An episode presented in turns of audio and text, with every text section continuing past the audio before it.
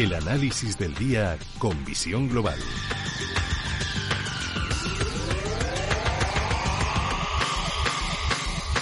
Y saludamos a Javier Martín, que es socio director de Ursus 3 Capital, agencia de valores. Javier, muy buenas noches. ¿Qué tal estáis? Muy buenas noches. Bueno, pues aquí casi a punto de que nos vaya a dar un infarto porque ese recuento en Estados Unidos está costando lo suyo. Tres días después de las elecciones y seguimos sin saber quién es el presidente de los Estados Unidos.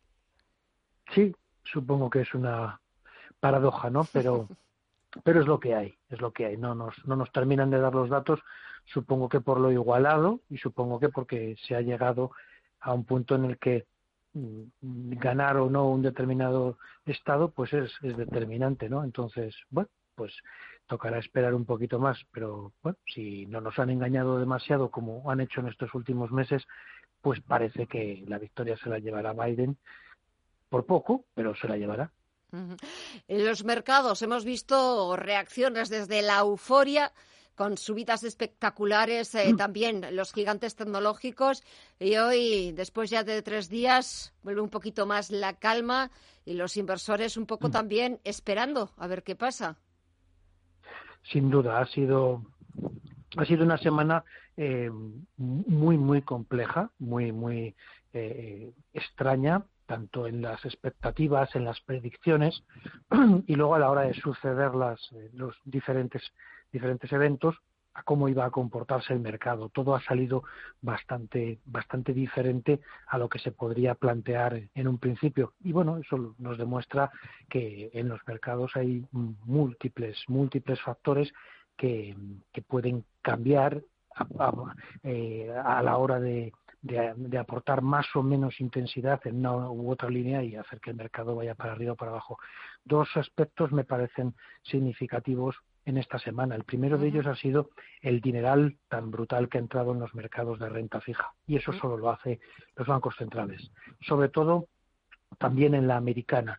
En la americana, en los bonos de gobiernos, no ha entrado demasiado, pero sí ha entrado enormes cantidades de dinero en el resto de bonos. En todo lo que se, se pueda calificar bonos, ha entrado dinero de forma exagerada eh, a partir de, la, de las elecciones.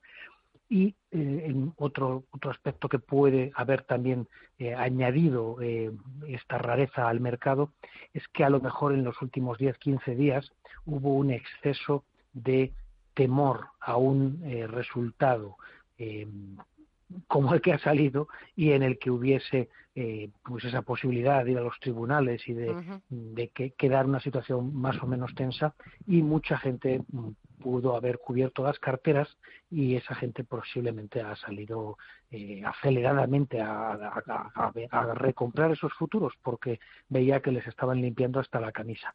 Las bolsas han subido entre 7 y 10% y los bonos entre 2 y 5 y 4%. Ha sido un rally fuera de serie. También estamos viendo, por ejemplo, el oro, otro de los activos refugio por excelencia, subiendo por encima de los 1.950 dólares. O, por ejemplo, también lo mm. estaba contando antes Alma en tiempo real, el Bitcoin, 15.000 dólares. Y va camino de los 20.000. Mm. Sí, yo eso, yo eso sí que no podré, no podré entenderlo, porque la gente mete dinero en algo que literalmente sabe Dios eh, lo que puede valer. Bueno, mm, lo cierto es que pues eh, cuando abres la espita de, la euforia compradora, pues el dinero se reparte y hay mucho dinero, eh, incluido dinero profesional, que va a los mercados de materias primas, el oro, por ejemplo. Eh, hay gestores que compran oro porque tienen la sensación evidente de que esta brutalidad de políticas monetarias, de imprimir todo el dinero y que no pase nada, esta misma semana el Banco Central de, Inglaterra pues también ha dicho que, que, más dinero, más recompras de bonos y que, y que todos tranquilos porque aunque el déficit sea garrafal, aquí lo pago yo. Entonces, muchos gestores, pues eh, pensando en que algún día puede haber un susto monumental, compran oro y lo meten en sus carteras y, lo dejan como, como posición bueno, que mientras la, la, exuberancia continúe, pues el, el, oro ellos piensan que va a subir. Aquí la bolsa española hoy sí que ha subido, ha cerrado su mejor semana desde el pasado mes de junio y nos falta nada, apenas eh, poquito menos de dos meses para despedir este 2020 de aquí a que terminemos el año. ¿Qué perspectivas ves? Bueno, pues ojalá que sean buenísimas, pero la, realidad de hoy pues es desoladora. Tenemos una crisis eh, en la enfermedad, en la pandemia, verdaderamente demoledora y horrorosa, que solamente eh, los brochazos de, dinero mm, desde los bancos centrales y las políticas monetarias o políticas fiscales son capaces de, de, encubrir o de tapar de alguna manera, pero con una, situación pandémica que, bueno, que no es mucho más, muy diferente a la del resto de los países, pero que es ciertamente lamentable. Y luego, pues, pues nada, pues una, situación política de, de gobierno-desgobierno que presta muy poca atención a, la problemática económica y se centra en otros temas que pueden ser más, más de su interés, pero que ciertamente están dejando tirados a las empresas grandes, pequeñas, medianas, a los pymes, autónomos, a todo el mundo. Eh, digamos que tienen que sacar sus manuales de supervivencia y sobrevivir.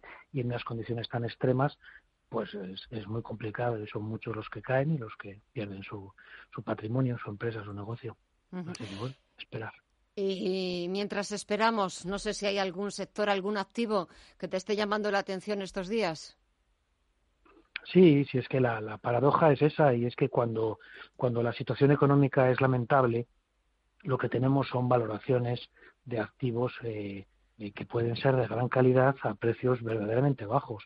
Esta semana hemos visto, por ejemplo, las cuentas de Meliá, pues eh, ahí tenemos negocios hoteleros que hay, que pensar que España volverá a ser otra vez el país número uno o número dos del mundo en, turismo. En cuanto pase todo este endiablado virus. Y, claro eh, los que tengan buenos hoteles y los que tengan buenos buenos sitios de resorts con sus restaurantes y sus, centros de ocio pues eh, pues acogerán a esos casi 80 millones que venían todos los años a España ahí hay una buena oportunidad. Es que hay muchas más oportunidades. Es que hay, un, hay todo, un, todo un sector energético que está absolutamente destrozado y que, bueno, pues lo razonable es que ellos mismos hagan una transformación hacia un mundo más, más libre de, hidrocarburos y más mm, menos contaminante y, sigan ganando dinero. Hay muchos negocios. Eh, ahora mismo el, el mercado está desolado mm. y hay oportunidades muy importantes. Pues eh, esperemos a ver que, el panorama se vaya aclarando poquito a poco y que las noticias vayan siendo esperanzadoras. Javier Martín, socio director de Ursus 3 Capital, Agencia Valores. Gracias, como siempre, por dedicarnos estos minutos los viernes, por el análisis. Que pases un buen fin de semana, cuídate mucho y hasta la próxima. Un fuerte abrazo. Tú también. Un abrazo. Adiós.